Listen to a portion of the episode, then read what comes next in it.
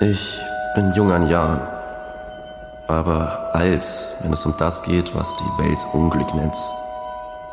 Es hat mich mit drei Dingen bekannt gemacht, über die man kaum etwas weiß.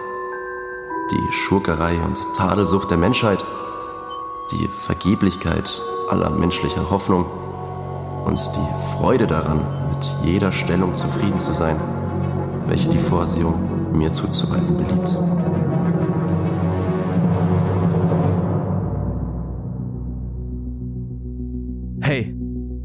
Wir sind Ole und Tore. Willkommen zu Wild und Fremd. Das hier ist die Geschichte von einem ziemlich krassen Abenteuer.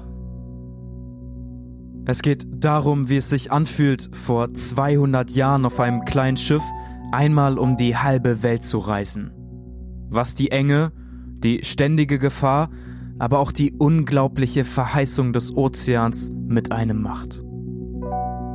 Es geht darum, was passiert, wenn ein Mensch nicht mehr das Leben leben will, in das er hineingeboren wurde. Wenn die Freiheit mehr wiegt als das Gesetz und ein Menschenleben gerade so viel wert ist wie etwas Schießpulver. Es geht um Männer, die von armen Matrosen zu Piraten werden. Darum, wie sie einem zukunftslosen Leben entfliehen und doch wieder zurückgebracht werden. Das hier ist die wahre Geschichte über die Meuterei auf der Bounty. Das ist eine Meuterei! Aber dafür werde ich euch bluten lassen.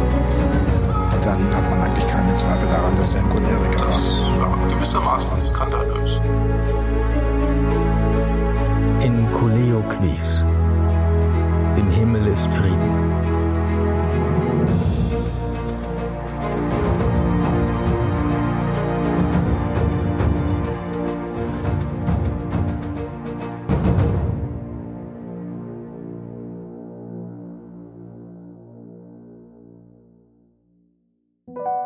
Ein paar Dinge vorweg. Wie für unsere letzte Miniserie haben wir auch hier ziemlich intensiv recherchiert. Wir haben hunderte Seiten alte Berichte gewälzt, ganze Tagebücher übersetzt und die eine oder andere Nachtschicht in der Bib eingelegt. Ganz ehrlich, alleine hätten wir das niemals geschafft. Deswegen haben an dieser Miniserie ein paar Menschen mitgewirkt, denen wir hier einfach gerne mal Danke sagen möchten. Die meisten haben kein Geld dafür bekommen und wenn, dann nur wenig, weil wir selber mit dem Krams hier noch nichts verdienen. Diese Story ist also ein Gemeinschaftsprojekt. Und ihr als Zuhörerinnen und Zuhörer habt selbst einen dicken Teil daran. Ohne eure Liebe in den Kommentaren und DMs wären wir wahrscheinlich überhaupt nicht auf die Idee gekommen, eine zweite Miniserie zu machen. Also danke, dass ihr zuhört.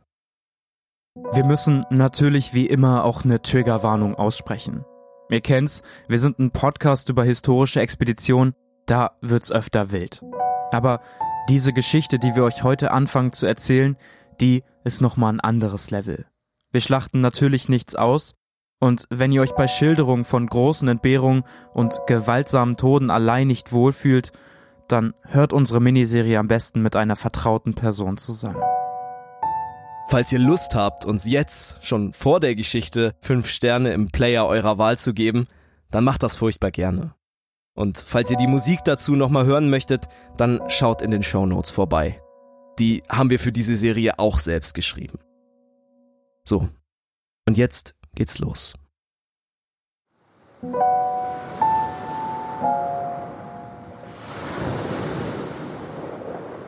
Mitten im Pazifischen Ozean, im riesigen, leeren Meer zwischen Australien und Südamerika, liegt eine kleine Insel.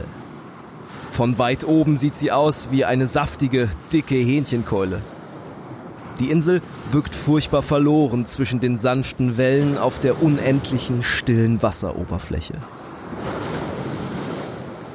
Zwei alte Vulkane sind hier vor langer Zeit ausgebrochen und haben diesen winzigen Flecken Land im großen Meer geschaffen. Die sind längst erloschen, doch noch immer heben sich ihre Silhouetten stumm gegen den tiefblauen Himmel ab. Es ist warm. Hier, nah am Äquator, ist das Wasser ruhig und türkisfarben klar. Ein leichter Wind frischt auf. Er fegt über den Strand durch die trockenen Palmblätter. Im Schatten der Sonne tanzen sie sanft ineinander, irgendwie wie so ein altes, liebevolles Ehepaar. Der Wind streicht vorbei an den wiegenden Stämmen, durch den lichten Küstenwald und hinauf in die Hügel. Die Hänge sind tiefgrün und fallen hinab zu tiefen Schluchten, durch die sich klare, ausladende Bäche schlängeln.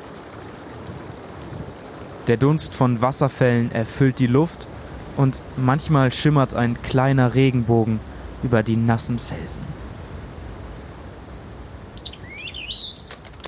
Wilde Pferde traben über die Lichtungen an der Küste.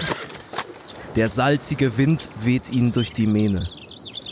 Sie sind das erste Zeichen, dass dieses abgelegene Paradies nicht ganz unbewohnt ist. Niemand weiß, wann die ersten Menschen hierher kamen.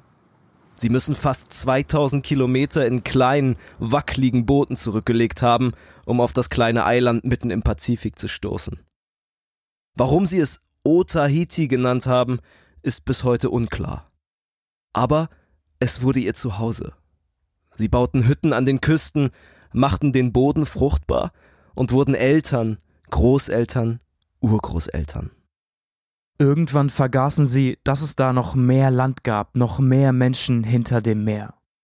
Jahrhundertelang lebten sie unberührt in einem winzigen, gut ausgeklügelten Ökosystem. Es war alles da. Genug Land, Wasser, Sonne und Nahrung. Doch irgendwann tauchen fremde, große Schiffe am Horizont auf. Auf ihren Decks stehen bärtige, weißhäutige Männer und betrachten die grünen Küstenlinien mit Staunen. Spanier, Briten und Franzosen entdecken nacheinander, dass das Ende der Welt ein paradiesisches Kleinod mitten im Pazifik ist. Dass dort großzügige Stammeshäuptlinge und freizügige Frauen leben. Ihre Besuche sind kurz und für die meisten bleibt die Insel ein flüchtiger Traum. Doch für ein Paar, die sich im Herbst des Jahres 1789 entscheiden, dort zu bleiben, wird sie eine tödliche Falle.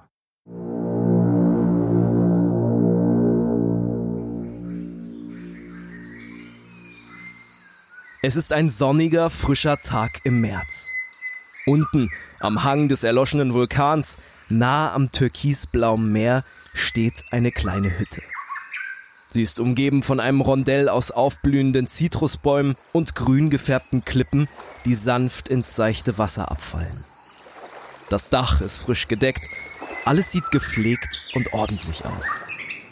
Die weiße Kette der Brandung, unterbrochen nur von smaragdgrünen Baumwipfeln und Wäldern, zieht sich nahezu unendlich am Strand entlang. Daneben liegt das Laubwerk der Brotfrüchte, inmitten der gefiederten Wipfel der Kokosnussbäume. Die Tür der Hütte schwingt vorsichtig auf.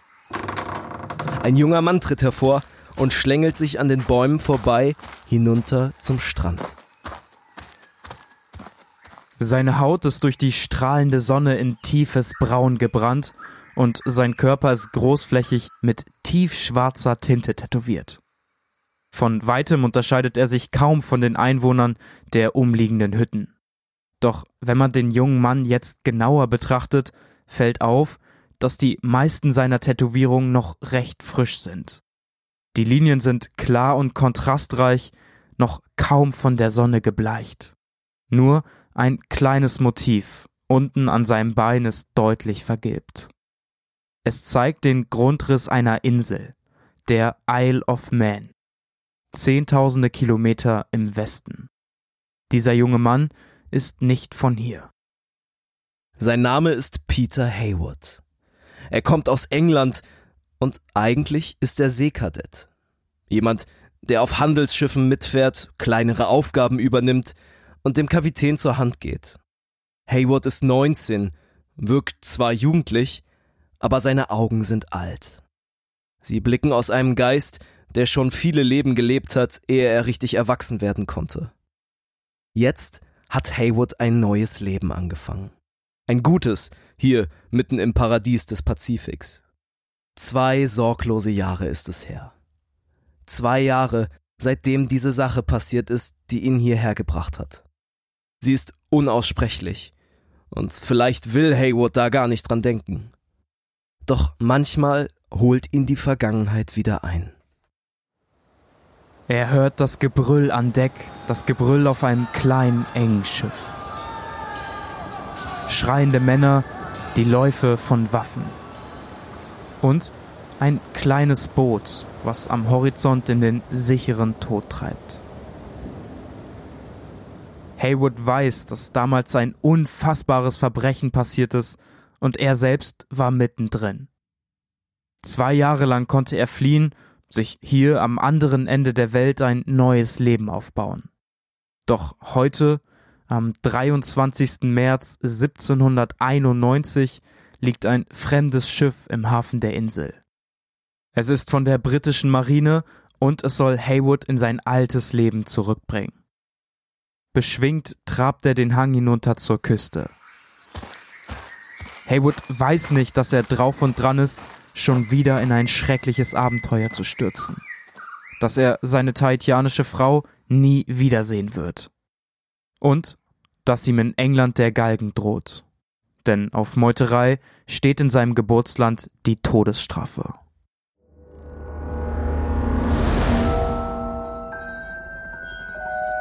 Europa. Tief gesunken, kennt sie nicht. Die Freundschaft, Dankbarkeit und Liebe dort? Allein Gott schenkt unseren Herzen doch das Licht. Was gut und recht ist, heute fort und fort.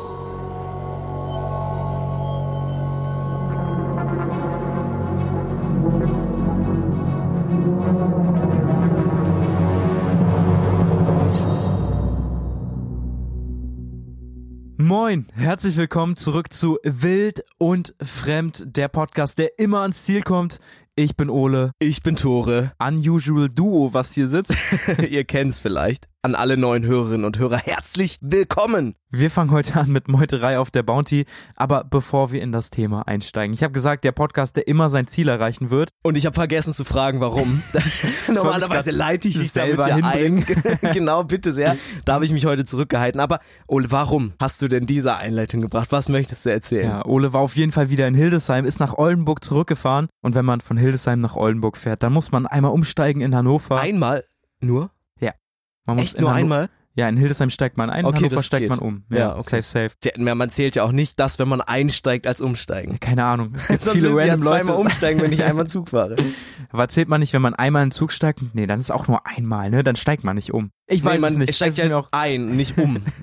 ist mir auch komplett egal. Auf jeden Fall muss man halt in Hannover dann in den Zug nach Oldenburg steigen. Ich war im Zug nach Hannover, es war unfassbar voll. Es war, by the way, kurz vor dem deutschen Bahnstreik, der Ah, ja. ja. letztendlich nicht durchgeführt wurde. Deswegen war mein Zug ziemlich voll. Neben mir waren ganz viele Leute da, also ich konnte mich wirklich kaum bewegen. Wir haben in Saarstedt gehalten, da wollten ein paar Leute raus und ausgestiegen, ein paar sind wieder eingestiegen, dann haben sich die Türen geschlossen und dann kam so, keine Ahnung, so ein 17-jähriger Junge oder so hinter so einem Bundeswehrsoldaten hervor, hat so auf die Tür gedrückt, so, ich muss unbedingt raus, meine oh Mutter nein, wartet und so. Oh nein, Und ich oh so, oh mein Gott, tut mir leid. Und dann kam einfach im gleichen Moment so ein Russe von hinten, der hatte so einen Rucksack, also er hatte so einen russischen Akzent und hat sich so wirklich 15 Minuten übertrieben darüber lustig gemacht. oh nein, oh Oh nein. Gott, das war so. Oh so nein. und dann, keine Ahnung, hat er irgendwie, ja, aber von Hannover nach Saarstedt dann, das dauert noch vier Stunden, bis der nächste Zug da fährt. Oh nein, dann hat und, er den auch noch so unsicher und der gemacht. kleine Junge so, Mama, ich glaube, das dauert noch vier Oh Stunden. bis nein, es dauert." oh nein, wie fies. Hast du irgendwas gesagt? Ich habe ihm gesagt, dass es nicht vier Stunden dauert, aber er hat gerade mit seiner Mutter telefoniert. Ah. Und der Russe hat auch die ganze Zeit so gelacht, ne? Ja, nächstes Mal nicht so viel schlafen, ne? Nächstes Mal ein bisschen früher raus. Oh Gott, Alter, wirklich solche Leute könnte ich erschießen. Standrechtlich, Ja, oh Alter, was geht? Es war halt so funny, weil der die ganze Zeit hinter diesem Bundeswehrsoldaten stand, der aufgestanden ist, als wir in Saarstedt waren, aber nicht rausgegangen ist. Oh nein. Und der kleine Junge wahrscheinlich die ganze Zeit gerechnet hat, der geht gleich nach vorne und steigt aus. Er hat aber nicht gemacht. Oh, miese Sache, miese Sache. Aber der Junge hat hoffentlich sein Ziel gefunden. Ich weiß, du möchtest unbedingt ins Bounty-Thema einsteigen. Tore ist seit drei Wochen erzählen. ordentlich gehypt. Heiß, ich bin heiß. Ganz kurz, bevor du in dieses ganze Bounty-Ding einsteigst. Wir steigen da zusammen in das Boot und segeln nach Tahiti. Ah, ja, aber du willst noch was sagen, ich weiß. Ich würde mich gerne nochmal bei ein paar Leuten bedanken. Wir haben es im Intro schon erwähnt. Es sind so viele Leute, die uns geholfen haben. Vielen Dank an Carsten Eberhardt, an Dominik Kolb, an Daniel Wernicke, an Frederik Theis und an Moritz Broder. Sie alle haben dazu beigetragen, dass sich die Folgen heute und in den nächsten Wochen so unfassbar authentisch anhören. Ganz viel Liebe geht raus. Und ganz viel Liebe geht auch an dich raus, Tore, der wirklich hier wochenlang zu Hause saß, einfach nur mit Kopfhörern auf und irgendwelche Sounddesign-Sachen ausprobiert hat. Ich habe nur einen kleinen Teil gehört, aber ich freue mich unfassbar drauf. Ey, und ganz viel Dank und Liebe geht natürlich auch an dich raus. Ola hat mit dem Thema hier angefangen, ist auf mich zugekommen, hat gesagt, haben wir Bock? Können wir eine Kollektiventscheidung treffen, die Bounty als nächste Miniserie zu machen? Und ich habe gesagt, yes, aber ich habe noch das und das und das vorher zu tun. Und Ola hat gesagt, okay, dann kümmere ich mich und mach die Initialzündung. Die Folge liegt mir so unfassbar am Herzen, weil ich die einfach angefangen habe, als ich im Krankenhaus lag zu schreiben und sich das jetzt bis heute durchgezogen hat. Es ist Wahnsinn. Und Carsten, der YouTube-Kanal von dir Meuterei auf der Bounty ist ganz oben in unseren Show Notes verlinkt. Heute beginnen wir unsere Serie zur Meuterei auf der Bounty. Wir wollen euch erzählen, was damals wirklich passiert ist und das ist abschnittsweise gar nicht so leicht. Die Geschichte spielt im 18. Jahrhundert, ihr habt es ja im Intro schon gehört, also weit weg von dem ganzen Technikkram, den Expeditionen heute so auf ihre Reise mitnehmen würden. Aber wir nehmen euch nichts vorweg, lasst uns jetzt einfach die Geschichte erzählen. Sie beginnt, wie so viele Expeditionen beginnen, mit dem dankbaren Brief eines hoffnungsvollen zukünftigen Expeditionsleiters an seinen Auftraggeber.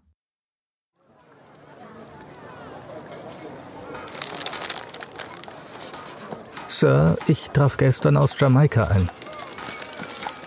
Ich vernahm die schmeichelhafte Kunde von eurer großen Güte mir gegenüber, dass ihr mir den Befehl über das Schiff anzuvertrauen gedenkt, das ihr in die Südsee entsenden wollt, wofür ich euch meinen ergebenen Dank ausspreche und euch nur versichern kann, dass ich bestrebt sein werde, und ich hoffe, es wird mir gelingen, ein solches Vertrauen zu verdienen.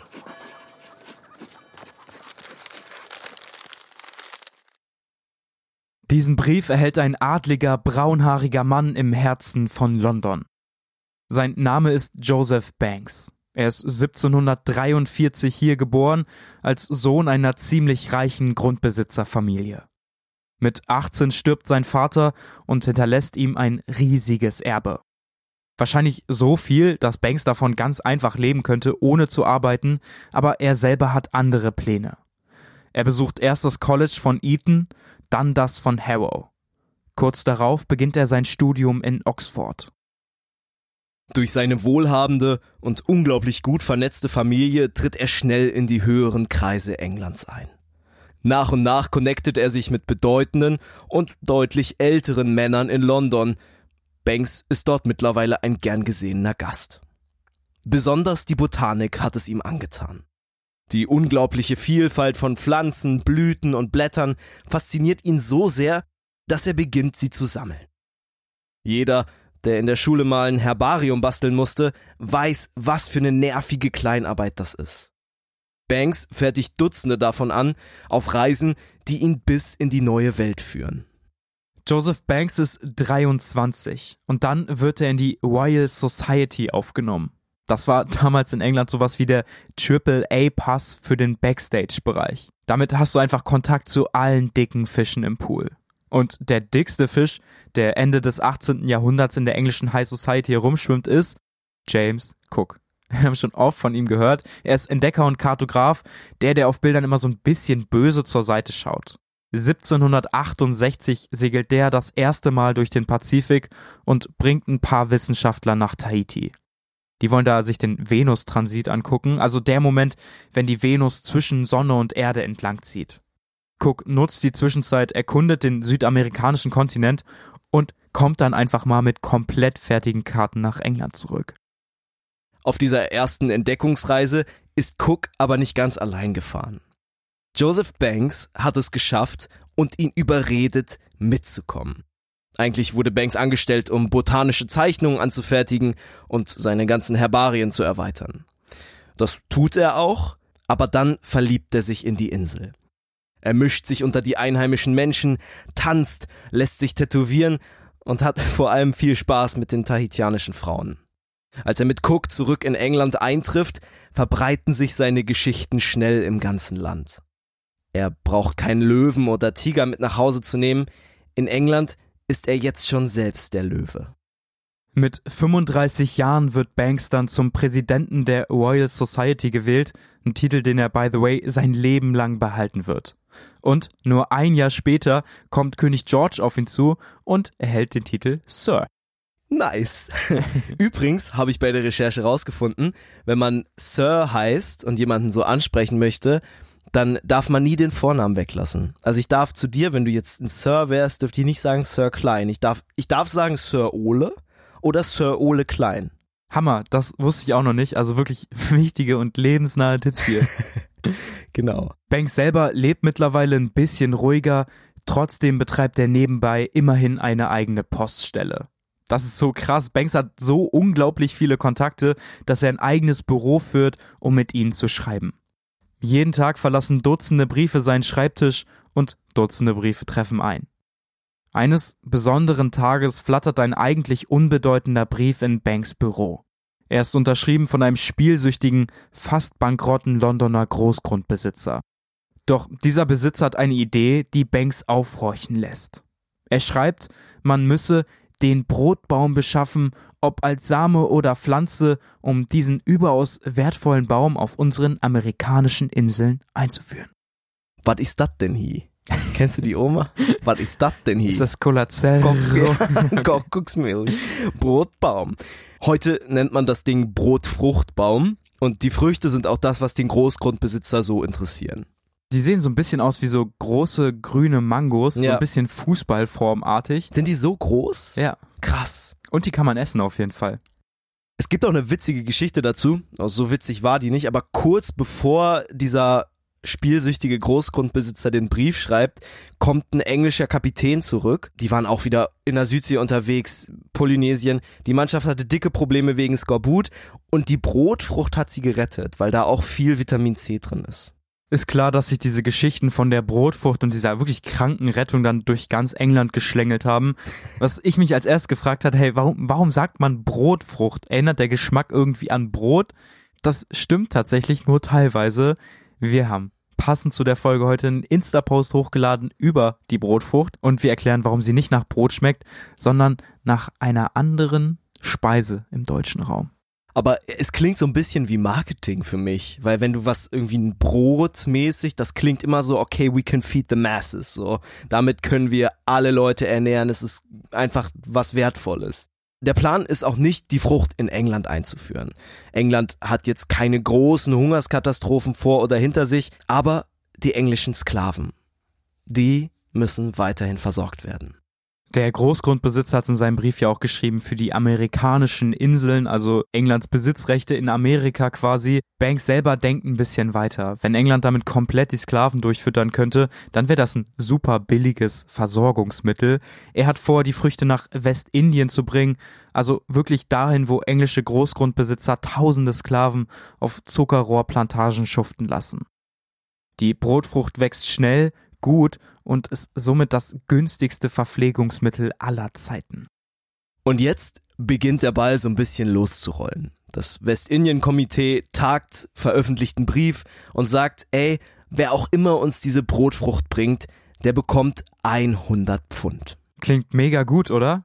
Ja, ich weiß nicht, ey. Ist es viel, ist es wenig? Diese Währungsumrechnungen sind manchmal schwierig. Sie sind der Tod für wild und fremd. Ich kann dir aber sagen, 100 Pfund sind damals so gut wie nichts. Banks hat ja damals diese Reise mit Cook selber bezahlt und er hat ungefähr 10.000 Pfund hingelegt, also einmal nach Tahiti zu fahren, wieder zurückzufahren. Wo ist bei 100 Pfund bitte der Antrieb? Ja, wie viel Gewinn macht man dann? Ein, ein Prozent Gewinn des, Das nennt sich auch Auftrags. Verlust. ja, stimmt. Das ist wirklich eine ziemlich gute Frage, doch Banks ist relativ schnell Feuer und Flamme für die Idee. Die Einführung der Brotfrucht verbessere nicht nur die Kostengünstigkeit der Versorgung der Sklaven, sondern auch den englischen botanischen Garten. Ja, schlägt unser Botaniker wieder zu. Genau. Banks will also unbedingt an diesen Brotfruchtbaum kommen. Zurzeit wächst er allerdings nur in Polynesien und Tahiti, also wieder mal am anderen Ende der Welt. Da segelt man einfach nicht mal in zwei Wochen eben hin. Aber Banks bekommt wenig später Rückendeckung vom König höchstpersönlich. Und er selbst lässt seinen Einfluss spielen. So dauert's nur ein paar Wochen, bis ein Schiff für die lange Reise bereitsteht. Die Betia, das ist ein ehemaliger Kohlefrachter, etwa halb so groß wie die Schiffe, mit denen Cook vor einigen Jahren in die gleichen Regionen gesegelt ist. Für die Mission wird der Frachter aber umbenannt. Aus der Betia wird die Bounty. Haha, hat's in meinem Kopf geklingelt, als ich den Namen das erste Mal. Ja, wir kennen's. Celebrations, das, was am Ende in der Packung übrig bleibt. Ich weiß auch gar nicht, warum die Dinger Bounty heißen. Ich glaube, die haben sich echt nach dem Schiff benannt, weil das so mit Kokosnuss und so. Das ist eine sehr spannende Frage. Die bleiben nicht übrig. Das kann ich dir versprechen. Magst du die? Ich esse Bounty ab und zu. Ja. Aber du gehst doch nicht in den Laden und kaufst dir aktiv so ein Kokosteil, oder? Niemals, bei Gott nicht. Aber so ein Bounty ab und zu, Kokosnuss und Schokolade ist eine gute Kombination. Ich weiß nicht, ich finde die immer sautrocken. Stimmt ab, wir haben eine Umfrage auf Spotify zumindest veröffentlicht, ob ihr gerne Bounty mögt oder nicht. Für mich ist es eine furchtbare Süßigkeit, es sind die Abgründe der Süßigkeitenindustrie. In Wirklichkeit steht das Wort Bounty für gütige Gabe oder Wohltat. Das ist also was, was man so im alten Englisch benutzt hat. Der Name soll ein Zeichen dafür sein, wie gnädig der König ist, dass er seine Sklaven in Westindien nicht verhungern lässt, sondern sie mit der Brotfrucht versorgt. Zynisch, könnte man meinen. Für die Besatzung der Bounty wird das Ganze aber schon bald das Gegenteil einer gütigen Wohltat werden.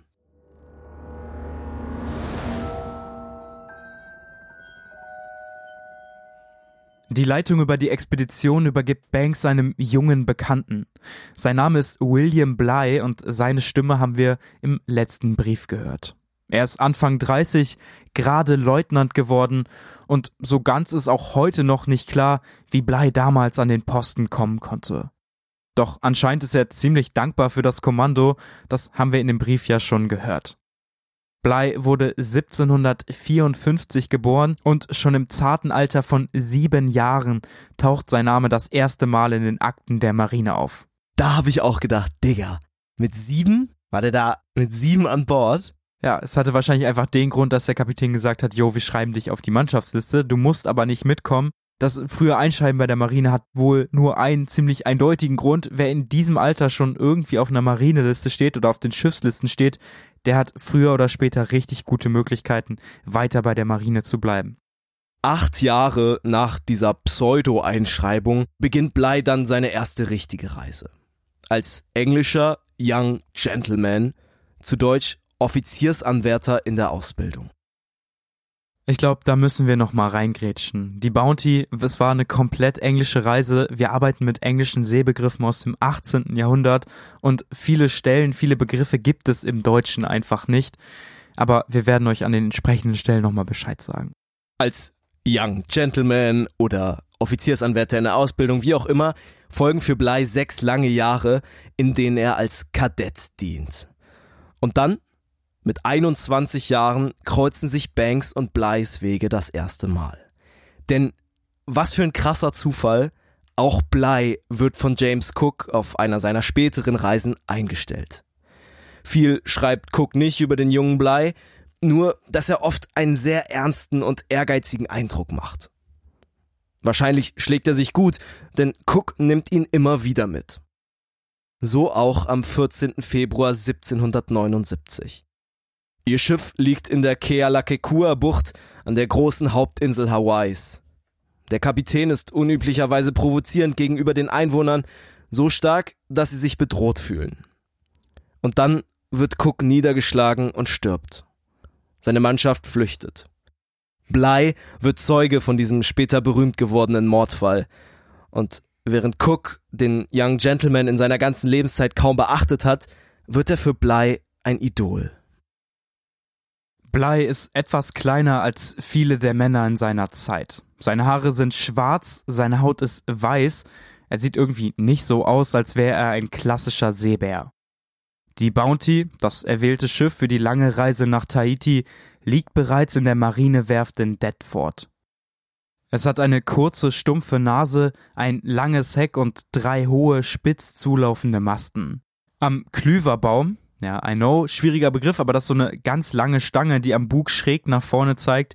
Da ist eine hübsche Galionsfigur eingeschnitzt. Eine Dame im Reitgewand, also die Klamotten, die die damals zum auf Pferden reiten getragen haben. Das Schiff wird damals als Drei-Mastbark bezeichnet. Es ist mit 7,5 mal 26 Metern und 220 Tonnen Gesamtlast ein ziemlich leichtes Handelsschiff. Dazu haben wir Dr. Frederik Theis befragt, einen Archäologen des Deutschen Schifffahrtsmuseums. Er hat uns erklärt, warum die Bounty keine HMS ist.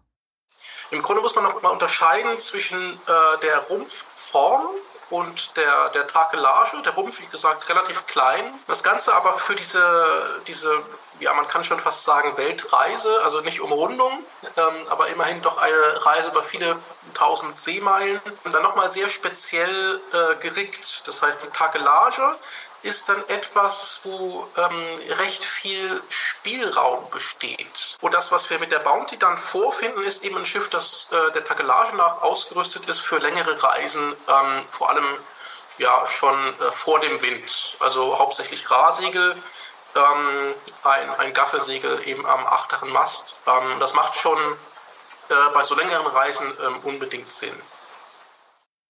Blei wartet eigentlich schon lange auf eine Beförderung der will Lieutenant Commander werden. Das ist dann so der nächste Rang. Doch es erfolgt keine. Und auch als er dann feststeht als Schiffsleiter für die Bounty, wird er nicht befördert. Normalerweise ist das Usus, aber wahrscheinlich, weil das Schiff so klein ist, bleibt er bei seinem Leutnantsgehalt und bekommt vorerst auch keine Offiziere zugestellt. Stattdessen werden ein paar Berufe an Deck zu Unteroffizieren erklärt. Steuermann, Bootsmart, Zimmermann, Geschützoffizier und Schiffsarzt. Dann kommt die nächste Einsparung, die getätigt wird, denn eigentlich gibt es noch einen Proviantmeister. Doch auch auf den wurde während der Reise verzichtet. Proviantmeister war damals ein spicy Job. Komplett. Die wurden einfach richtig kacke bezahlt eigentlich. Und die wurden gar nicht bezahlt, oder? Also offiziell wurden die gar nicht bezahlt. Ja, du hast recht, die wurden gar nicht bezahlt. Die haben einfach Lebensmittel, Proviant bekommen für die ganze Gruppe und der Proviantmeister durfte das dann verteilen. Und wenn die wieder zurückgekommen sind, hat der Proviantmeister seine restlichen Vorräte mitgenommen und hat die quasi wieder verkauft. Das heißt, das war sein Lohn für die Reise. Ja, safe. Was natürlich ein Wahnsinn ist. Also sorry, aber das. Ja, ist komplett klar, wenn du Proviantmeister bist und eine hungrige Mannschaft hast, sagst du, lass mal lieber warten, lass mal lieber nicht so viel essen jetzt. Hier, lass ein mal halber Zwieback. Ja, ganz genau. Natürlich braucht man noch jemanden, der jetzt hier auf der Bounty Lebensmittel an Bord verteilt und auch das wird auf Blei abgewälzt. Am 16. August 1787 wird Blei also ganz offiziell berufen, als Leutnant die Bounty zu befehligen. Nur wenige Tage später wird der zweite Posten vergeben. Der 35-jährige John Fryer wird erster Offizier der Bounty, eine ziemlich gute Rolle, immerhin ist er so auch Leutnant. Fryer nutzt auch gleich seinen kleinen Einfluss aus und stellt seinen Schwager Robert Tinkler als Matrose ein. In den Listen von der Bounty steht, äh, das war ein 17-jähriger Junge. Es gibt viele andere, deutlich seriösere Quellen, die sagen, Robert war zu dem Zeitpunkt zwölf Jahre alt. Digga, das ist auch so ein Zeichen für diese Zeit. Wirklich. Zwölf. Aber es wird voll der Usus, dass Leute so mit sechs, sieben das erste Mal auf einem Schiff mitfahren, ne? Ja, oder zumindest eingeschrieben werden, so wie es ja bei Blei der Fall Stimmt. war. Dazu haben wir auch mit Carsten Eberhardt gesprochen, einem YouTuber, der noch deutlich mehr originale Dokumente gelesen hat als wir. Und der hat uns erklärt, wie das Verhalten der beiden wirklich war. Und welche Rolle Fryer auf der Reise spielen soll. So richtig glücklich war Blei damit aber nicht. Denn obwohl er eigentlich mit ihm befreundet war, ist er ihm wohl etwas unbequem gewesen. Das kann man sich auch gut vorstellen. Wenn du die Befehlsgewalt über einen guten Freund hast, dann sind da Spannungen vorprogrammiert. Wenn man die Briefe liest, die Blei vor der Abfahrt geschrieben hat, dann kann man erkennen, dass es ihn ziemlich gewurmt haben muss, dass er vorher nicht noch eine Beförderung zum Lieutenant Commander bekommen hat, die aus seiner Sicht lange überfällig war. Vielleicht habt ihr es schon gemerkt, Bly und Fryer haben beide denselben Rang. Klar, Fryer hat seine Erfahrungen gemacht, ist auch ein guter Navigator, aber der ist weit entfernt von Blys Level. Fryer muss sich also natürlich unterordnen und auch das wird später zu Schwierigkeiten führen. Das nächste Besatzungsmitglied auf der Liste ist der Arzt. Der ist natürlich eigentlich sehr wichtig. Hier in dem Fall heißt der Thomas Hagen, ist 42. Ich glaube damit der älteste, obwohl man bei manchen auch nicht genau weiß, wie alt sie sind, weil es keine Geburtsdaten gibt. Thomas Hagen ist korpulent und Thomas Hagen ist vor allen Dingen Alkoholiker. Der macht jetzt auch nicht den Eindruck, dass er seinen Beruf gerne ausübt und das merkt Blei auch selber ziemlich schnell. Mein Schiffsarzt mag, glaube ich, ein sehr fähiger Mann sein. Aber seine Trägheit und seine Korpulenz machen ihn eher ungeeignet für die Reise. Ich wünschte, ich könnte ihn zu einem Wechsel veranlassen. Doch die Admiralität kann den nicht mehr entlassen. Stattdessen entscheiden sie sich, einen weiteren Arzt als Verstärkung einzustellen. Thomas Ledward, offiziell als Schiffarztgehilfe. Der schreibt danach auch an seine Familie, der ist ultra begeistert, dass er diesen Job bekommen hat und schreibt dann auch, ja, wir haben hier so einen Hauptarzt, der ist irgendwie ein bisschen komisch, der trinkt irgendwie mega viel. Ja, genau. Wahrscheinlich stirbt er eh bald und dann kriege ich seine Stelle und bin die Hauptarzt. Ja. Was stark anwächst, das ist die Liste der Desertierten. Denn es war damals durchaus üblich, Matrosen mit Gewalt an Bord zu bringen. Man nannte das damals Shanghai. Warum das ausgerechnet so heißt, könnt ihr nachhören, wenn ihr euch unsere Folge Das Geisterschiff, die Geschichte der Mary Celeste anhören wollt, ein bisschen weiter unten. Ich glaube, halbes Jahr ist es her ungefähr. Das kann gut sein. Im Grunde genommen bedeutet Shanghai einfach, ey, wir gucken in den Hafenkneipen, schauen nach ein paar Matrosen, füllen die mit Alkohol ein bisschen ab, sagen, hey, ich gebe dir alles aus, du musst nicht bezahlen. Und wenn die so äh, neun von zehn betrunken sind, dann geben wir den Vertrag und sagen, hier, unterschreib hier mal. Und das ist dann einfach ein Vertrag für, hey, ich fahr bei der Bounty mit. Also kein Wunder, dass die Leute, nachdem sie dann wieder nüchtern geworden sind, diese Verträge gesehen haben, gesagt haben, bei Gott, da fahre ich niemals mit und sich dann direkt verpisst haben. Was aber im Umkehrschluss heißt, dass die ganze restliche Mannschaft freiwillig da ist, weil alle Unfreiwilligen desertiert sind. Und das ist für eine Seereise Ende des 18. Jahrhunderts wirklich ziemlich ungewöhnlich. Vor allem bei einem so langen Trip auf einem so kleinen Schiff. Wahrscheinlich ist es der Mythos des Reiseziels, der die Männer so anzieht. Die Legenden über Tahiti, den traumhaften Sandstränden und vor allem den freizügigen Frauen machen in jeder Hafenkneipe die Runde. Und auch wenn die Männer, die sich jetzt nach und nach auf die Listen setzen lassen, aus ganz unterschiedlichen Verhältnissen kommen, so eint sie doch der Wunsch, mindestens einmal auf Tahiti gewesen zu sein. William Cole, Bootsmann, William Peckover, Geschützoffizier, William Purcell, Zimmermann. Ganz schön viele Williams. Ich auch gerade Dreimal hintereinander. Und der 27-jährige James Morrison. Guess, wo der herkommt? Der kommt tatsächlich aus Stornoway, aus der Hauptstadt von Lewis. Eine sehr kleine und sehr zuhausige Insel ganz im Nordwesten von Schottland. Ich habe neulich mit irgendjemandem über genau diese Insel gesprochen, der da war und Stornoway kannte. Ich weiß noch nicht mal, wer das war. Es ist immer Magic. Ole und ich sind da manchmal und haben da mittlerweile auch Freunde. Kann man sowas? Wir haben es, Freunde Wir haben gefunden. sehr gute Freunde gefunden. Tore und ich sind nie wieder alleine. Wir haben Freunde in Schottland. Und wir haben sie, ja, manchmal findet man Freunde. Einfach Ja. so. Damit sind alle Unteroffiziere vollständig. Hinzu kommen natürlich Waffenmeister, Vollmatrosen, Segelmacher und Gärtner, um sich um die kostbare Fracht auf dem Rückweg zu kümmern. Blei greift vor allem auf persönliche Kontakte zurück, um die wichtigsten Posten zu vergeben. So auch bei Fletcher Christian, der als Steuermann smart angeheuert wird. Eigentlich reicht Christians Erfahrung locker für einen höheren Posten, doch die Stellen, die er anvisiert, die sind alle schon belegt. Er fährt trotzdem mit und wird so als Matrose bezahlt. Bly und er kennen sich aus früheren Reisen. Fletcher Christian ist gerade 23 und die Jahre auf See haben seine Haut braun gebrannt. Man sieht ihm irgendwie gar nicht so an, dass er aus einer wohlhabenden Familie kommt. Mit 1,75 Meter zählt er damals einfach zu den größten und wahrscheinlich auch zu den stärksten Crewmitgliedern. Oh, eine Story habe ich zu Fletcher Christian, die mich ein bisschen crazy gemacht hat. Ist eine wilde Story, weil es nochmal echt die Zeit irgendwie einem vor Augen führt. Und zwar Fletcher Christian, bei dem steht in der Geburtsurkunde sein Geburtsdatum, ganz normal. Wie gesagt, die Familie ist jetzt auch nicht so super arm gewesen. Da steht aber auch, dass er am gleichen Tag, an dem er geboren wurde, getauft wurde. Und das ist natürlich erstmal, überliest man das. Dann guckt man sich das nochmal an und denkt sich so, wait, wie, also wo tauft man ein neugeborenes Kind direkt? Das Achso, es war im gleichen Jahr äh, auch. Nein, nein, nein, am gleichen Tag. Ja, ich am mein, gleichen Tag. Ich mein, ja, ja, es war auch natürlich, ja klar, es war ja, auch am gleichen Tag. das war Aber meine Frage. Nein, nein, genau, also quasi an dem Tag, an dem er geboren wurde, wurde er getauft. Und wenn man dann mal recherchiert, dann checkt man warum. Und zwar wurde das früher gemacht bei Neugeborenen, wo man gedacht hat, die überleben den ersten Tag nicht. Und dann tauft man sie quasi nochmal schnell, wie sie gerade noch leben, damit sie Ach, nicht in die Hölle kommen. Krass. Ja, okay, damit man weiß, okay, das Baby wird wahrscheinlich sterben, aber wenn es stirbt, hat dann es ist es getauft, weil das war ja der Gedanke Zukunft damals so, wenn du nicht getauft bist, dann ja, landest du in der Hölle. Krass. Und Heftig. das zeigt halt, der Typ hatte keinen guten Start. Hm. Also das muss kein gesundes Baby gewesen sein damals.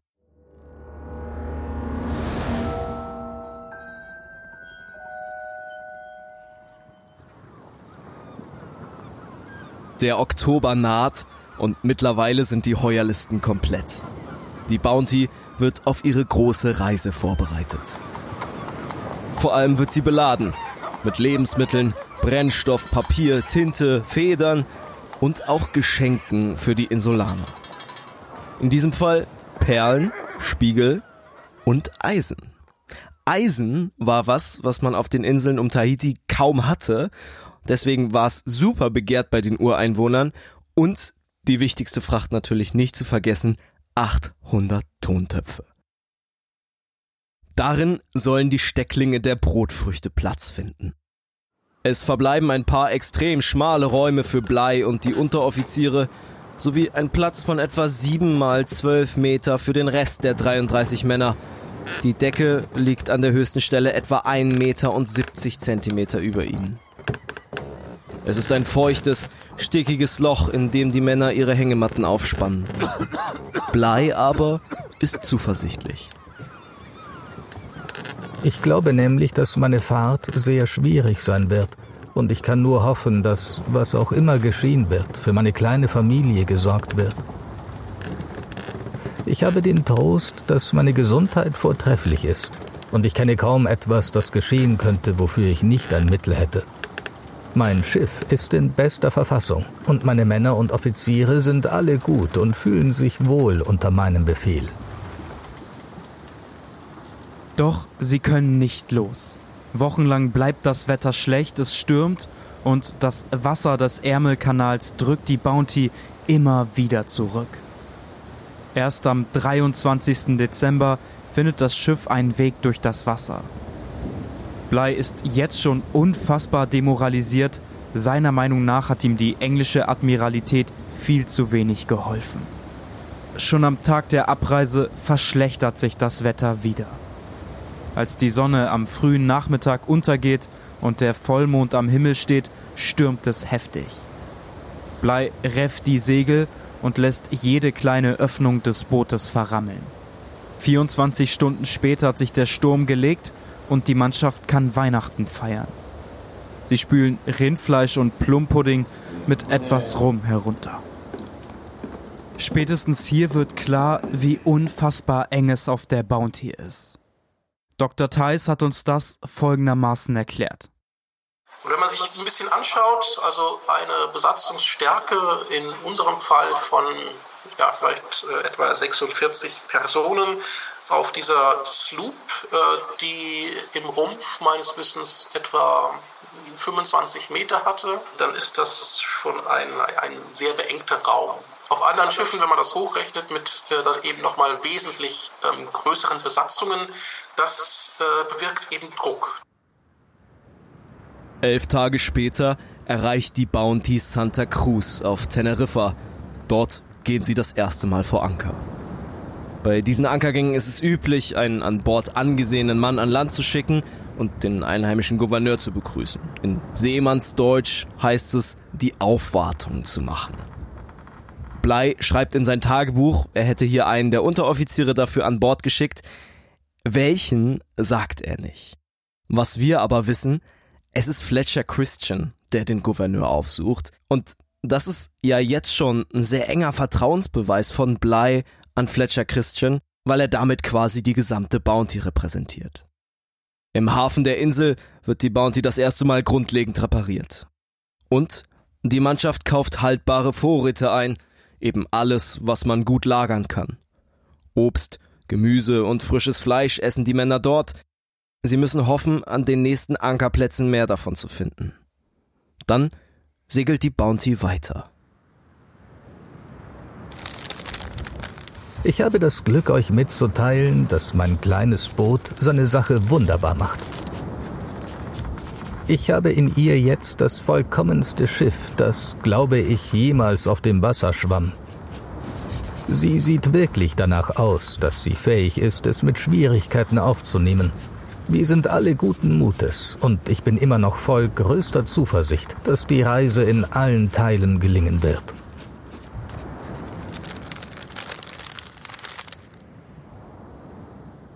Bly orientiert sich mit seinem Führungsstil relativ stark an James Cook. Das merkt man vor allem daran, wie er den Tag der Männer strukturiert. Der teilt nämlich auf in acht Stunden Wachdienst und acht Stunden Schlaf. Das ist für damalige Verhältnisse etwas ziemlich Neues. Die Männer sind unfassbar froh darüber, so versinkt niemand in Langeweile. Um von England nach Tahiti zu kommen, gibt es zwei Möglichkeiten. Also einmal links um den Globus oder rechts um den Globus. Bly hat sich für die anspruchsvollere, aber immerhin kürzere Route um Kap Horn entschieden. Er will also nach Süden, dann an Südamerika und Kap Horn vorbei und schließlich nach Westen weiter. Das spart im Vergleich zu der östlichen Route, wo man dann unter Afrika und Australien entlang segeln müsste, einiges an Zeit. Doch Kap Horn gilt als eines der schlimmsten Meeresgebiete der Welt. Nirgendwo sind ansatzweise so viele Schiffe verloren gegangen und Seemänner ertrunken. Das, was ihnen in ein paar Wochen bevorsteht, wird keine leichte Überfahrt. Blei lässt die täglichen Rationen an Schiffszwieback um ein ganzes Drittel kürzen. Er kontrolliert zudem jeden Sonntag die körperliche Hygiene der Männer und legt eine Wache für die Nacht fest. Diese dritte Wache beaufsichtigt Fletcher Christian. Hui, hui, hui. Also ich glaube, was wir jetzt schon mal sagen können, Blei orientiert sich unfassbar an Cook. Das haben wir ja schon mit der Einteilung gesehen, mit diesem acht Stunden Arbeiten, acht Stunden Schlafen. Damals äh, super neu. Normalerweise immer vier Stunden Rhythmus. Ja, ja, das hat die Seemänner damals immer ein bisschen rausgebracht. Blei macht das hier selber anders und Blei hat auch ein ziemlich festes Strafmaß für alle anderen Sachen an Bord. Zum Beispiel bei der körperlichen Hygiene, die Bly ja auch extrem ernst nimmt. Er weiß halt, dass Cook damals viel Erfolg hatte und Cook auch super pingelig war. Wenn man den Hygienetest, den Bly ja immer persönlich durchführt, sonntags nicht besteht, bekommt man Grogverbot. Und zwar für den ganzen Tag. Grog ist ja so eine Art Alkohol, also irgendwie mit die einzige Freiheit, die die Seemänner da auf See haben. Und das klingt erstmal nicht so schlimm, auf Alkohol zu verzichten, aber ich meine, man schläft und arbeitet fast den ganzen Tag und wenn man da nicht abends seinen kleinen Grog genießen kann, dann macht das den Tag irgendwie ein bisschen kaputt. Ich habe das Gefühl, Blei ist auch so ein Ordnungsfanatiker. Der will nicht nur, dass alles sauber ist, sondern auch, dass irgendwie alles nach Vorschrift abläuft, ein cleanes Schiff, saubere Männer und einfach eine mega organisierte Reise. Die Frage, die sich für uns während der Recherche nicht nur einmal, sondern ich glaube bis heute gestellt hat, ja. ist, wie geht Blei mit Konflikten um? Ich glaube, das wird eine Frage sein, die uns auch ganz lange noch in dieser Reise beschäftigen wird und auch am Ende sicherlich nochmal geklärt werden muss. Was wir jetzt schon wissen, so ganz offene, harte Konflikte scheut Blei, Trotzdem tritt er oft hervor und sagt einfach genau das, was er denkt. Irgendwie eine ziemlich, ziemlich schwierige Mischung für alle. Ja, ich habe aber trotzdem das Gefühl, dass er versucht, Konflikte irgendwie aufzuschieben und auch so ein bisschen will, dass alle eine gute Zeit haben, was natürlich völlig utopisch ist auf so einer Fahrt. Aber für diese gute Zeit hat Blei extra was organisiert. Eine gewisse Zeit der Entspannung und Fröhlichkeit ist absolut erforderlich. Ich habe es als dermaßen notwendig betrachtet, dass der Abend nach 4 Uhr ihrem Vergnügen und Tanz vorbehalten ist. Vor der Abfahrt hatte ich große Schwierigkeiten in England einen Mann zu bekommen, der Geige spielt. Am Ende habe ich lieber einen genommen, der zu zwei Dritteln blind ist, als ohne einen zu fahren. Bly hat also vor der Abreise der Bounty in England noch einen Mann gefunden, der die langen Nachmittage und Abende auf dem Schiff mit Musik füllen soll. Und genau das ist der hier, der zum großen Teil blinde Mann Michael Byrne. Wir müssen sagen, Byrne ist nicht unbedingt beliebt an Bord und er steht auch in der Rangfolge des Schiffes, also wer hat wie viel Macht, ziemlich weit unten. Trotzdem macht Blei Tanzen für alle zur Tagespflicht. Die Männer sind nicht unbedingt glücklich darüber, doch so zieht immerhin ein Großteil des Winters an ihnen vorbei.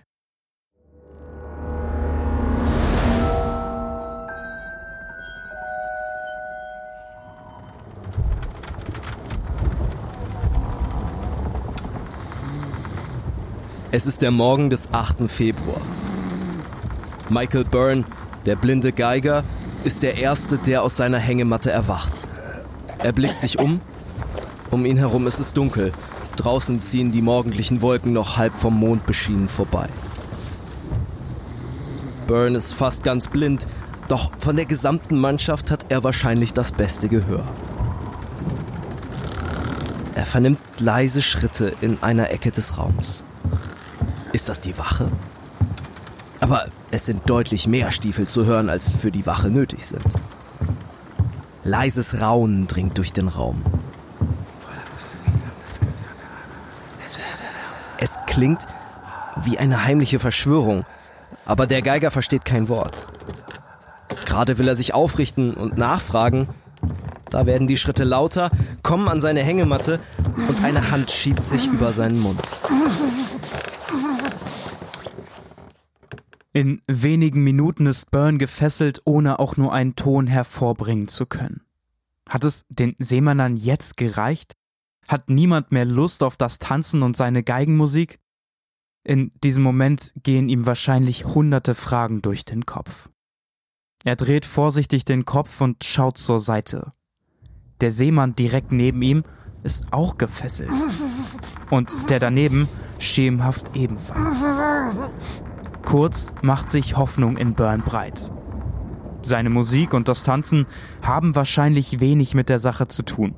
Er sitzt immerhin nicht allein in der Patsche. Doch was hat das alles hier zu bedeuten? Was haben die Männer vor? Byrne kennt die Geschichten von Crewmitgliedern, die mitten auf See die Gewalt des Schiffes an sich reißen. Für einen alten, fast blinden Geiger wäre die Überlebenschance in so einer Lage ziemlich gering. Innerhalb von wenigen Minuten liegt eine Gruppe von 27 gefesselten Männern auf dem Deck des Schiffs. Sie versuchen sich wie wild aus den Fesseln zu lösen, doch der Rest, der kleine andere Teil der Bounty-Mannschaft, hat gut gefesselt. Vor der Gruppe, auf einem orange-gelb bemalten Stuhl, sitzt einer der Matrosen. Er ist grässlich geschminkt, sein ganzes Gesicht ist orange bemalt. Es wird still. Der Mann auf dem Stuhl erhebt sich und brüllt. Er sei Neptun, der römische Gott des Wassers. Die Bounty hatte vor wenigen Minuten den nullten Breitengrad erreicht und ist von der Nord- in die Südhalbkugel vorgedrungen. Neptun fordere jetzt seinen Tribut.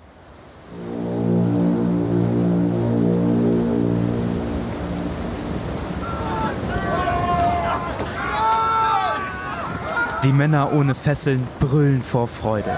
Das hier ist wahrscheinlich der beste Teil der ganzen Reise. Nach und nach ziehen sie ein nach dem anderen aus dem gefesselten Knoll, entkleiden sie, binden die Körper an die Kanonen. Sie schnappen sich Bretter, schlagen auf die Körper ein und bedecken sie am Schluss mit Teer. 27 Mal geht das so, bis jeder, der sein Leben bislang nur auf der Nordhalbkugel verbracht hat, nackt geteert und frierend an Bord des Schiffes steht. Eigentlich sollen sie noch kurz ins Wasser geworfen werden, um sie dann ein paar Sekunden später wieder hinaufzuziehen. Doch das hat Blei den anderen verboten. Blei zeigt sich auch erst wieder an Deck, als die ganze Aktion vorbei ist. Das Schiff ist mittlerweile wieder sauber, die Fessler hatten ihren Spaß und alles sieht wieder gut aus. Klar, diese Tradition klingt unfassbar hart, wir haben auch darüber gelesen, dass den Männern mit alten Fassmetallen Haare abrasiert wurden. Aber im Grunde spielt das keine große Rolle. Die Bounty ist ein Schiff. Und die Regeln für jedes Schiff im 18. Jahrhundert sind hart und unerbittlich. Natürlich spielte auch ein gewisser Sadismus eine Rolle, aber solche Rituale haben vor allem den Teamgeist der Crew gestärkt. Und das ist für eine Reise ans andere Ende der Welt ziemlich wichtig. Ich bin mit meinem kleinen Schiff froh und zufrieden. Und wir sind jetzt so gut gerüstet, dass wir zehn Welten umrunden können. Mannschaften und Offiziere sind fügsam und wohlgesinnt. Freude und Zufriedenheit auf allen Minen. Ich bin sicher, dass nichts der Gesundheit förderlicher ist. Ich habe keinen Anlass, Strafen zu verhängen, denn ich habe keine Übeltäter. Und alles gestaltet sich nach meinen hoffnungsvollen Erwartungen. Diese Zeilen schreibt Bly an seinen Auftraggeber Banks. Sie sind gerade erst der British Queen begegnet, einem anderen englischen Schiff auf dem Ozean, das sich selbst schon auf dem Rückweg befindet. Bly gibt der Besatzung dort jeden Brief mit, den er bis hierhin an seine Spender und seine Familie geschrieben hat. Und bislang hat er absolut recht mit dem, was er schreibt. Die Reise verläuft unfassbar gut und sein Plan, keine Strafen zu verhängen, auch der funktioniert bislang perfekt. Ja, und da ist er wieder, der konfliktscheue Blei, ne? Wir haben es eben schon mal angerissen. Es steht hier nochmal drin bei uns. Ich glaube, das ist ein Thema, was nie abflachen wird.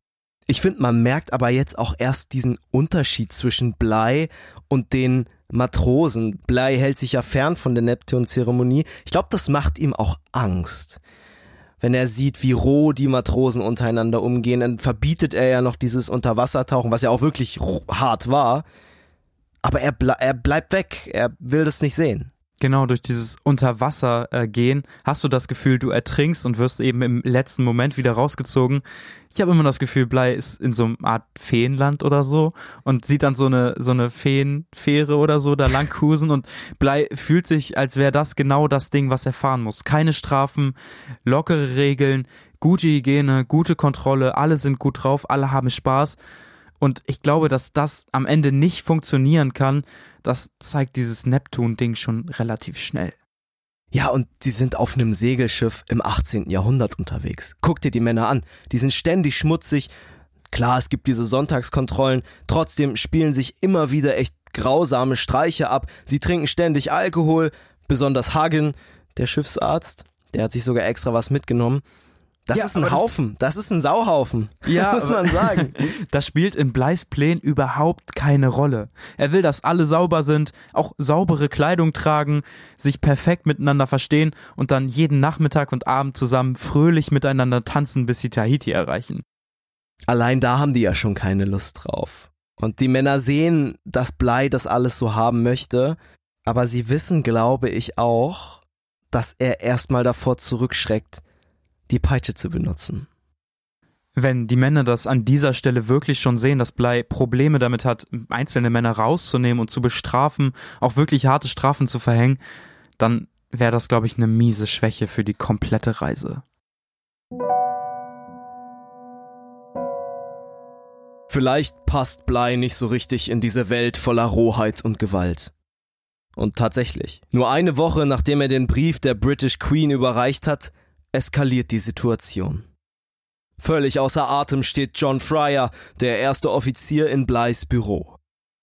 Matthew Quintal, einer der Matrosen, habe sich ungebührlich verhalten.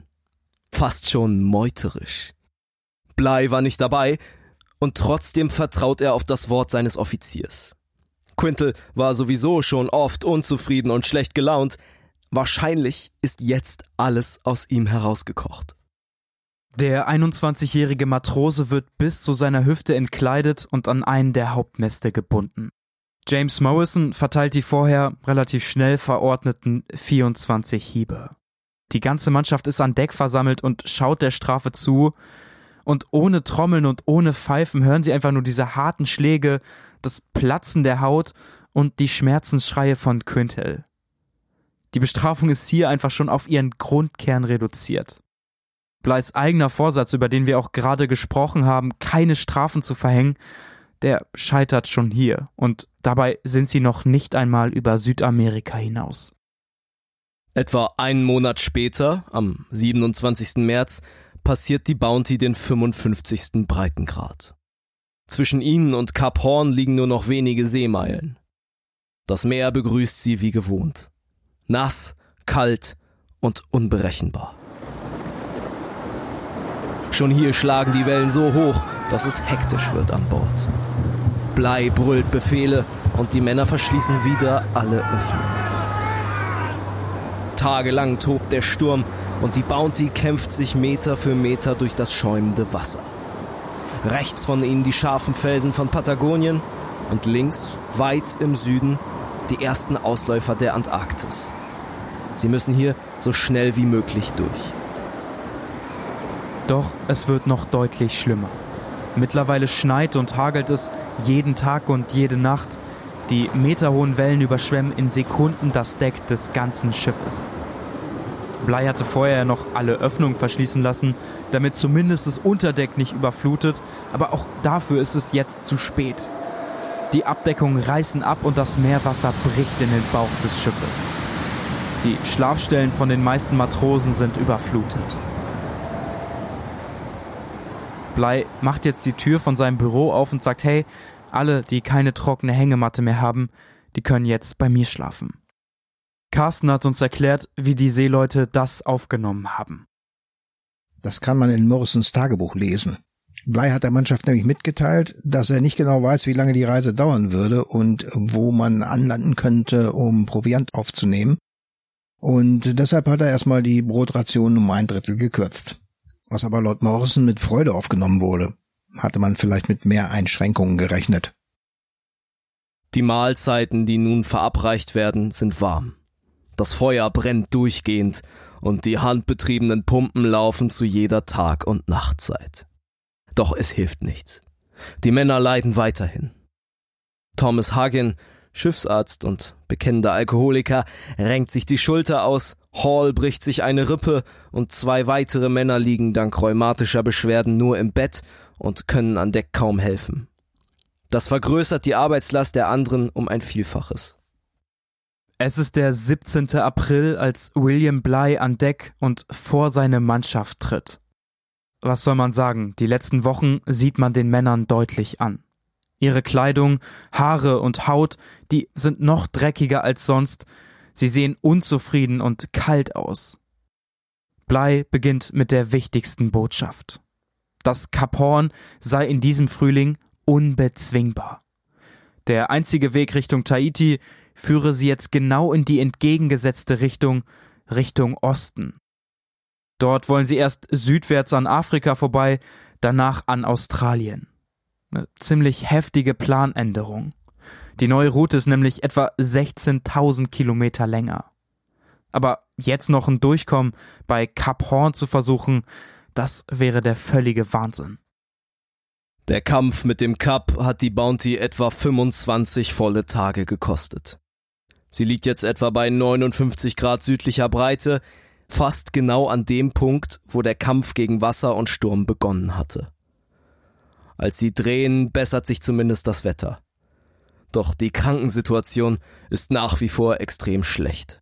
Acht von ihnen fehlen und bleiben krank in der Hängematte, viele davon nach wie vor wegen den rheumatischen Beschwerden. Und das Tauwerk ist durch den Kampf in Kap Horn nasskalt gefroren und kaum noch zu bewegen. Erst recht nicht, wenn ein großer Teil der Mannschaft fehlt. Etwa einen Monat später erreicht das Schiff die afrikanische Küste und den Landepunkt Falls Bay, einen kleinen Hafen am südlichsten Punkt des Kontinentes. Der Zwischenstopp kommt ziemlich gelegen. Die Bounty ist durch den Kampf bei Kap Horn ordentlich mitgenommen und so wird zwischen Kiel und Takelage alles ausgetauscht, was geht. In ihren wenigen freien Minuten besuchen die Männer das Land und bringen neue Vorräte an Bord des Schiffes. Besonders Obst, Gemüse und frisches Fleisch haben es ihnen angetan. Joseph Banks hat auch hier in Afrika einige Brieffreunde, die sich über William Blys Ankunft freuen. Afrikanische, englische und tahitianische Botanik wird ein intensiv diskutiertes Dauerthema. Ungefähr zu dieser Zeit erscheint tausende Kilometer weiter nördlich in England im Cumberland Paquet ein aufsehenerregender Artikel. Er heißt Auszug aus einem Brief von einem Kadetten der Bounty und ist offensichtlich das Ergebnis eines Crewmitgliedes, was von Afrika aus einen Brief an seine Verwandten geschrieben hat. Teile davon sind dann im Cumberland Paket gelandet. Eigentlich nichts Besonderes. Da steht drin, dass Kap Horn nicht zu passieren war, die Bounty jetzt eine neue Route einschlägt, aber sich alle Seemänner und Unteroffiziere sehr optimistisch für den weiteren Verlauf der Reise aussprechen. Klingt erstmal alles ganz gut. Logisch, jeder an Bord der Bounty kann unabhängig von seinem Rang Tagebuch und Briefe schreiben und da alles reinpacken, was ihn in der Zeit stört oder was er feiert. Doch ist die Reise nach Tahiti zu Ende und das Schiff plus die Mannschaft trifft in England ein, dann kommt so ein kleiner Mann der britischen Admiralität, der sammelt dann alle Tagebücher und Schriftstücke ein und hält die alle erstmal zurück. Zumindest so lange, bis die Berichte des Schiffsführers veröffentlicht sind, als erste Quelle sozusagen. Danach kommen dann alle anderen Berichte. Und so treibt sich irgendwie ziemlich unmerklich der Keil, der zwischen Blei und der Mannschaft steht, immer tiefer.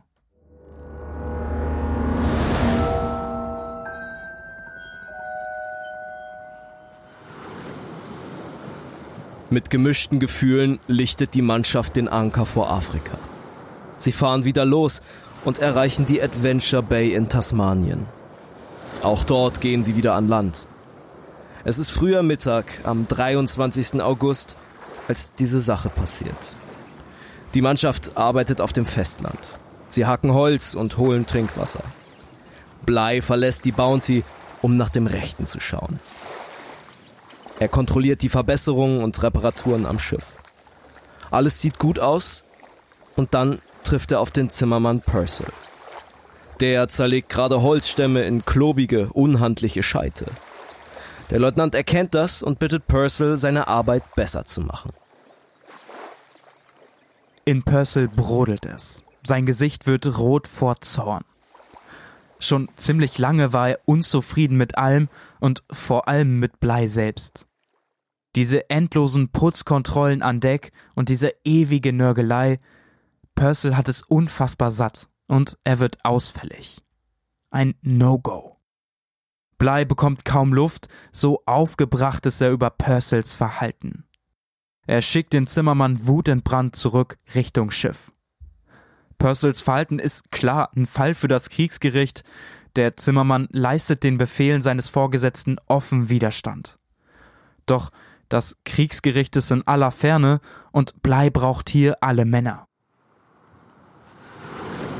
Daher befahl ich den verschiedenen Personen, als Zeugen auszusagen und ihre Aussage zu unterschreiben und gab dann Anweisung, dass er nichts zu essen bekommen sollte, solange er nicht arbeite. Und jedem, der es wagte, ihn zu unterstützen, versprach ich hoch und heilig eine strenge Bestrafung. Die wenigen, die ich habe, reichen selbst bei dem guten Gesundheitszustand, in dem ich sie erhalte, kaum aus, um die notwendigen Arbeiten an Bord auszuführen. Blei konnte ihn auch nicht einfach an Deck nehmen und sagen, hey, wir binden dich an den Pfosten, äh, schlagen dich zehnmal, zwanzigmal, wie auch immer, weil Purcell Unteroffizier war. Und zwar untersagt, Unteroffiziere mit Peitschenheben zu bestrafen. Schon jetzt steht die Reise also vor der ersten unfassbaren Zerreißprobe. Hält sich die Mannschaft nicht an Bleis Drohung, droht die Gruppe jetzt schon auseinanderzufallen. Dann wäre die Expedition nach Tahiti hier zu Ende. Purcell ist kein Engel an Bord, doch das Murren über Bleis Reizbarkeit, seine Wutanfälle und seine ständige Nörgelei haben überall in der Mannschaft zugenommen. Dabei ist das nicht Bleis einziges Problem. Tief im Körper eines seiner Matrosen, unbemerkt vom Rest der Mannschaft, breitet sich ein Gift aus. Langsam tastet es nach dem Herzen des ahnungslosen Mannes. Schon bald wird es den ersten mysteriösen Todesfall auf der Bounty geben. Und niemand weiß, wer der nächste sein könnte.